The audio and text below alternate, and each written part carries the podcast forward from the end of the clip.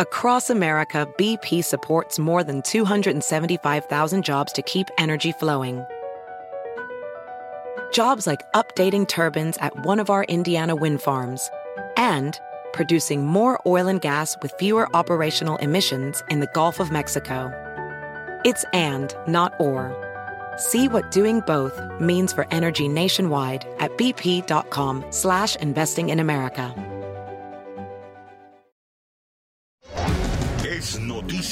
NTN 24. Hola, soy Moisés Naim y usted está escuchando una parte de mi programa de televisión.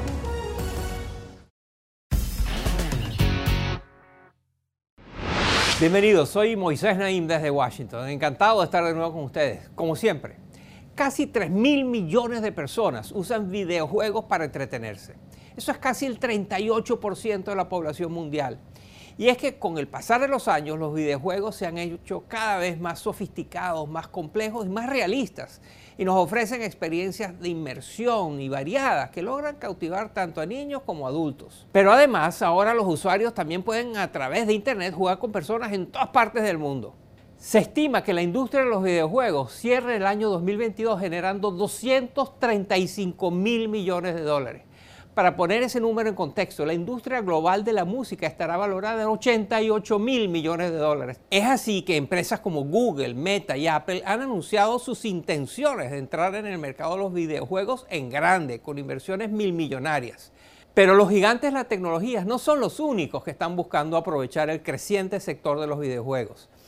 Desde Estados Unidos hasta los Emiratos Árabes Unidos, bandas de delincuentes, de carteles de la droga, grupos terroristas, están usando los videojuegos para reclutar, influir y a veces radicalizar a los jugadores. En el siguiente reportaje exploramos esta inesperada relación entre los videojuegos y el crimen o hasta el terrorismo. Miren. Desde hace más de una década, en Siria, se desata una sangrienta y complicada guerra civil. En ella participan actores extranjeros como Hezbollah, un partido militante libanés que Estados Unidos ha calificado como grupo terrorista. En 2018, Hezbollah quiso celebrar su presencia militar en Siria con el lanzamiento del videojuego Sagrada Defensa. Cuenta con personajes, armas y escenarios diseñados específicamente para avanzar la narrativa de Hezbollah sobre este conflicto. Este videojuego escribe la historia. Algunos expertos incluso temen que Hezbollah entrene a futuros soldados a través de los videojuegos. Pero no es el único grupo que ha visto en esta tecnología un arma para la radicalización, el reclutamiento y la propaganda los supremacistas blancos o aquellos que creen que la gente blanca es superior a las personas de otras razas, más bien han identificado videojuegos ya existentes para fomentar el odio. La ONG Liga Antidifamación realizó una encuesta sobre la comunidad de videojugadores en los Estados Unidos y encontró que un 8% de los adultos mayores de 18 años y un 10% de los jóvenes de entre 13 y 17 años de edad habían sido expuestos a discusiones sobre la supremacía blanca en los llamados videojuegos de multijugador. Galen Lamphere England, cofundador de una organización que investiga estos temas, nos explica cómo ocurre. Online, multiplayer games. Estos juegos de multijugador tienen funciones de chat o de mensajería en línea que le permiten a los diversos usuarios comunicarse. Y es donde principalmente vemos este tipo de actividad. Otros juegos como Roblox o Minecraft, en los que los usuarios pueden diseñar sus propios universos o mundos, también están siendo abusados. We also see por ejemplo, jugadores neonazis han creado modelos de campos de concentración en Minecraft. Y es que el contenido que se crea o se comparte en estos videojuegos rara vez es monitoreado por sus desarrolladores o por las autoridades. Por eso, también se han vuelto un medio ideal para que los criminales alcancen a personas vulnerables. En México, los carteles de la droga están usando los videojuegos para reclutar a niños. Chris Dolby, jefe de redacción de la organización Inside Crime, investigó un caso en Oaxaca que sigue este patrón. Dos niños, yo creo de 12 y 13 años, adolescentes, jugaban videojuegos tarde en la noche, juegos con temas militares, ¿no? Y recibieron mensajes de un perfil desconocido con un nombre ligado al cartel de Jalisco Nueva Generación, prometiéndolos pues dinero, una vida de aventura, armas, y pues sí, se, dejaron seducir por este perfil y sí, se, fueron al, cartel. Gracias a Dios en este caso fueron encontrados, pero en, en muchos otros casos no se sabe cuántas personas o cuántos niños han sido reclutados así.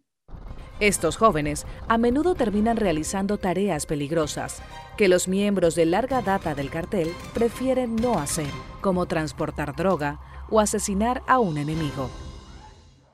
Otros actores malignos están incorporando elementos de los videojuegos para viralizar sus atrocidades.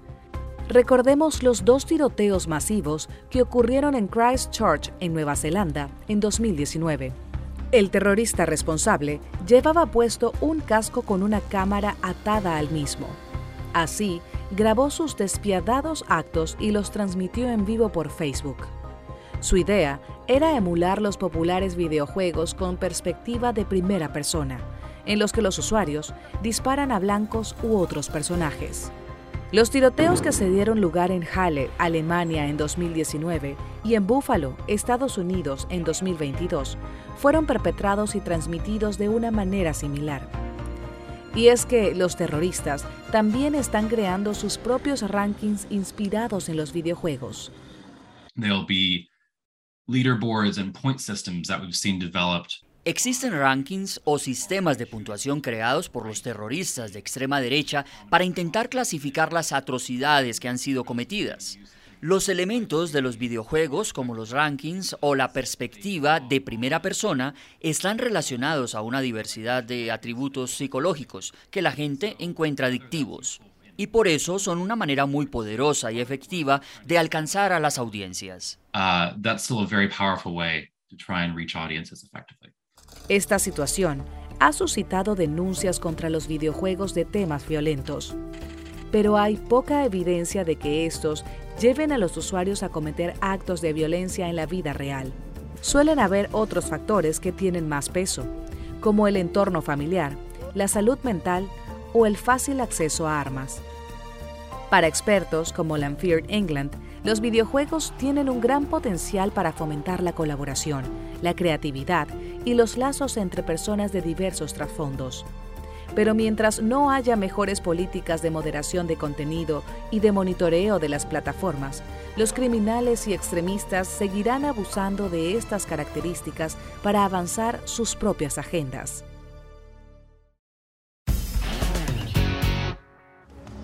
Esto es Efecto Naim. Lo puede ver todos los domingos por NTN 24, a las 6 de la tarde en Washington, a las 6 de la tarde en Bogotá y a las 3 de la tarde en Los Ángeles. BP added more than $70 billion to the U.S. economy in 2022 by making investments from coast to coast. Investments like building charging hubs for fleets of electric buses in California and starting up new infrastructure in the Gulf of Mexico. It's and, not or. See what doing both means for energy nationwide at bp.com slash investing in America.